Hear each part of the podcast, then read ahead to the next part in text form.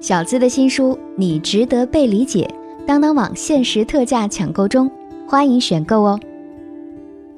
我知道能触动你的，从来都不是别人的故事，而是别人的故事里藏着你自己的心事。嗨，你好，我是小资，就是那个读懂你的人。林彤和老公江海滨是经人介绍认识的，起初她并没有看上这个男人。但是加过微信之后，江海滨每天都主动找他聊天，从工作日常到天南海北的奇遇，甚至他现在在干什么都会告诉林彤。就这样聊了很长时间，他们慢慢熟悉了。虽然最开始对江海滨的印象不怎么好，但是他的幽默体贴还是慢慢进驻到了林彤的内心。他们开始一起吃饭、聊天、看电影，越来越开心。慢慢的，林彤陷入了热恋。相处近九个月，他们领证了。江海滨把工资卡交给林彤，但查过之后，上面只有五块钱。起初，林彤并不怎么在意，还以为男人本身就开销大，结婚以后他管钱肯定就不会这样了。二零一九年三月，林彤怀孕六个月的时候，突然收到银行还信用卡的短信，金额是三万多。老公每个月八千多的工资，还房贷三千。林彤认为他们应该没有太大的压力，但是突如其来的欠款让他觉得可能没这么简单。后来和公婆一起盘问之下，得知江海滨在各个银行都办有信用卡，总共欠款十多万，加上各种小额贷款十多万，总共接近三十万。最后在老公的认错和发誓之后，公婆答应帮忙还清欠款。由于在孕期，林彤只能告诉老公。如果还有下一次，他们就分道扬镳。欠款的事情告一段落，但新的问题又出现了。孩子七个月大的时候，林彤无意间发现老公手机里的一条信息，得知他出轨了。对方是江海滨同事，年轻漂亮。林彤还找到了他们的开房记录和在宾馆的合照。结婚才三年，离婚吧，孩子还太小，但不离，林彤又无法原谅老公的出轨。他现在很困惑，真不知道该怎么办才好。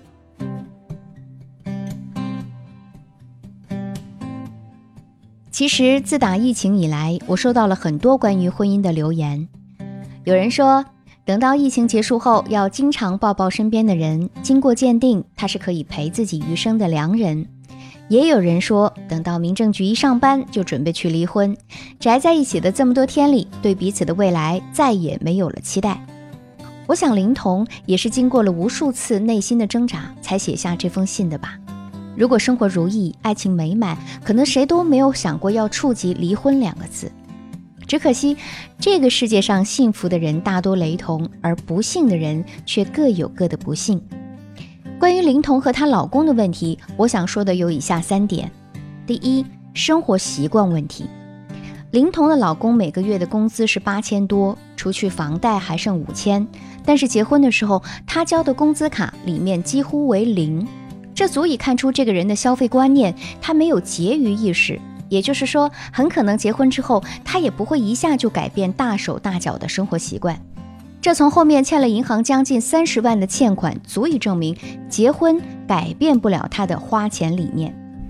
工资卡上交了没错，但是他可以拆东墙补西墙，丝毫影响不了他的消费欲望。第二，承担责任方面，欠款近三十万，他只需要做出口头承诺，父母就答应帮他还清这笔欠款。还有林彤，也只是让他做出保证，并没有往深层次去追究，或者说让他制定每个月的花销计划来限制他的用钱自由。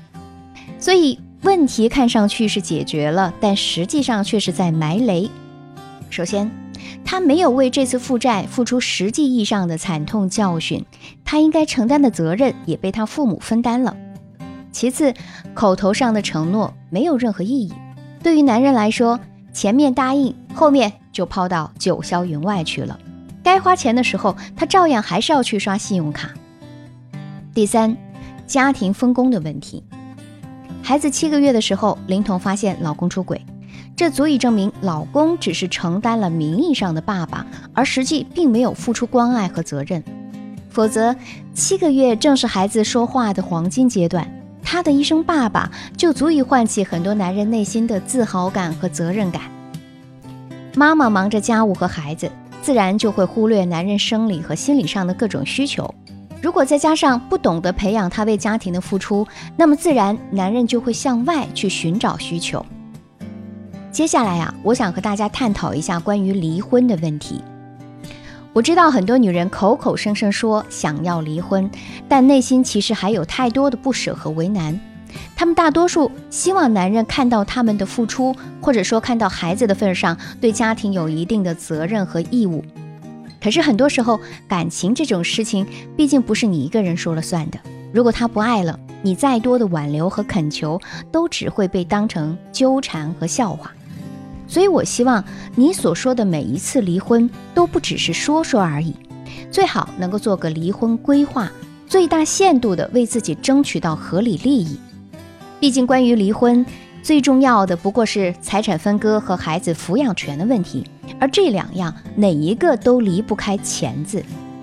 自古就有亲兄弟明算账之说，所以有关金钱的问题也是最难解决的问题。那如果我们能够在离婚之前做好离婚规划，也能够为自己争取到最大的权益。首先，第一点，你要想清楚自己最主要的离婚诉求是什么呢？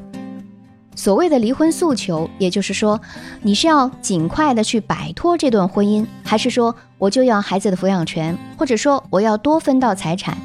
你只有想清楚你想要的是什么，我们才能够有的放矢，更好的计划。比如，你想要孩子的抚养权，那么你就必须有独立工作的能力和一定的经济基础。如果你是家庭主妇，没有收入，那么你就要在离婚之前去解决工作的问题，才会有争夺抚养权的能力。第二，尽量摸清楚家庭共有财产有多少。有很多女人在想要离婚的时候啊，才发现家里的钱都是对方在管，自己能够掌握的很少，所以呢，就特别的被动。如果钱不在你自己的掌控中，很难分到合理的财产。你无法估量对方究竟有多少资产，哪些是你们共同拥有的，哪些是他隐藏的，或者说以别人的名义储存的，这样你就无法评估你能够争取到的是多少。第三，思考你自己的条件能否促使你达成目标。从你现在的条件出发，你想要达成你的合理诉求，你需要做什么？最好能够制定详细的行动计划。离婚是非常艰难的博弈过程。如果你原来是个傻白甜，或者你从来没有谈判博弈的经验，那么你最好立即学习，并且找机会实践练习。就算临阵磨枪也是好的。如果因为资产都在你老公手里，而你呢又没有拿得出手的技能或者安身立命的本领，那么离婚之后，你的生活肯定会受到很大的影响。离婚本就是很大的生活变故，大人孩子可能都会处于很大的压力之下。如果经济再不能有较好的支撑，那么我们的心态啊，可能就会变坏，还有可能形成恶性循环，对你造成很大的打击。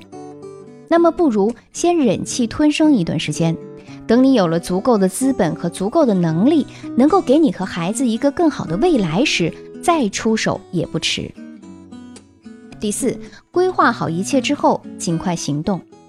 有些女人就喜欢一直叫嚷着离婚离婚，但总是迟迟没有行动，到最终才发现，原来很多共有的财产都被老公分批转移了，只落得个哑巴吃黄连的结果。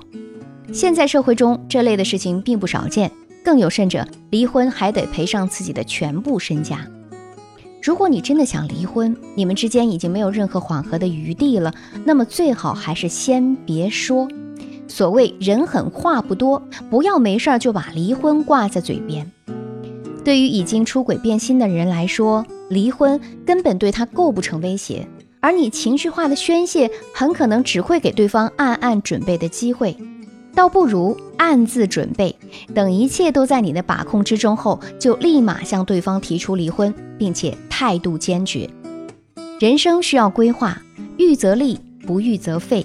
婚姻如此，而离婚同样如此。当然，小资最希望的还是每个小仙女都能够在自己的爱情中幸福终老，永远都不要提离婚二字。希望本期节目带给你收获和成长。如果你有情感困惑，也欢迎添加我的小助理“恋爱成长全拼加数字零零八”，就有机会获得一次五分钟的咨询师免费情感答疑，还有机会免费领取我的签名版《你值得被理解》新书哦。记得备注“小资老师”，解密情感烦恼，给你最真切的知心陪伴，最快乐的情感成长。我是小资，就是那个读懂你的人。每周一晚上，我们不见不散。